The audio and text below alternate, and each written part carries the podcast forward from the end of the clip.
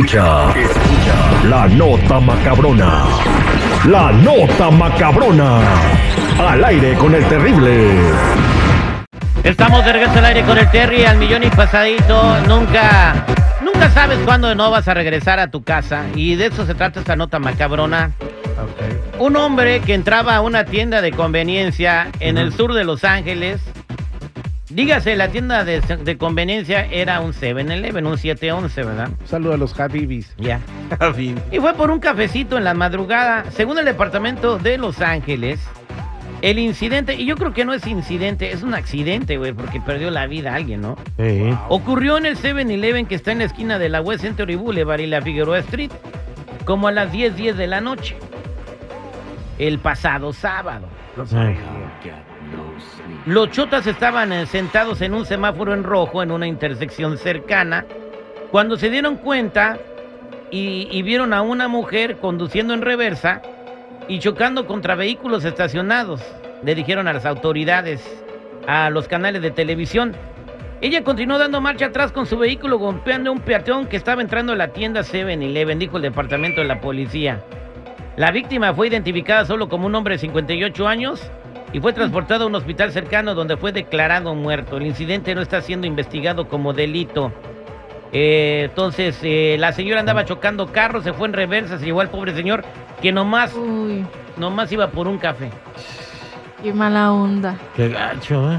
Y pero ¿cómo que no está siendo Pero- investigado como delito? Pero también, ¿cómo va- ¿a quién se le ocurre por un café a las 10 de la noche? Ah, pues si a lo mejor Ahora salió de la chamba. Ahora. ¿Tuvo la culpa entonces o qué? El café es en la mañana para que tengas energía y estés bien alerta, ¿no? Pero- Pero si tiene que trabajar de noche, Sí. Pues pobre ¿cómo señor. te mantienes despierto? Primero y luego el pobre señor. O sea que fue por un café y ahora lo están cafeteando. Mira, algo que sí es muy Uy. cierto, algo que sí es muy cierto es de que en muchos de esos lugares, esas tiendas, no hay mucha luz porque son parte de Mm. las de algunos De la este, shopping centers y todo el rollo, entonces no hay mucha luz. El de aquí casi no tiene luz. Y eso ocasiona que la gente maneje en reversa como imbéciles y se vayan contra la Digo, gente. Pero ahí no súmale hay. la distracción y que casi no se ve, pues imagínate. Y luego si la señora tenía como 90 años, pues peor. Vamos, Así si es, tú es- con 60 ya no ves, güey. No, pues por eso yo, yo ya dije No, que no voy a manejar. No, no, no ha salido este, mucha, mucha información de, de la persona de que cometió este asesinato involuntario, porque no creo que haya ido en reversa a propósito para matar al señor, pero eh, vamos a ver cuántos años tiene, porque muchos, eh, muchas veces hemos dado estas notas y resulta que las personas que, que cometieron o que eh, o fueron responsables de provocar esos accidentes eran personas ya de la tercera edad manejando. Sí. Eh, en fin, pues este, pues esto me recuerda a una canción. Ah, caray, ¿A ¿cuál?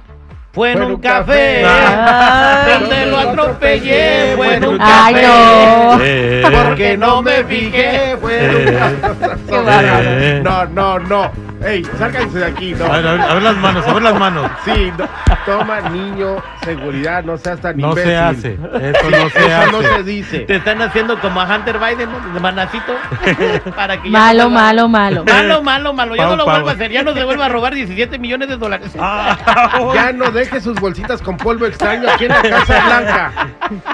Bien, en otra nota macabrona, muchachos. Mm. Esto sí está macabroncísimo. Chale, tú- Esto ¿Más? sucedió en el estado de Georgia. Más todavía. Eh, que- sí, oh fíjate que un joven eh, nada más tenía 24 años de edad, en vida se llamaba Tomás Miller, pues estaba muy contento en la casa de campo de sus papás, de esas casas chidas que tienen como las que salían en American Pie, que dan eh, con el patio al lago y que pues de tu casa puedes Ujú. brincar al lago y nadar y más cuando está haciendo mucho calor.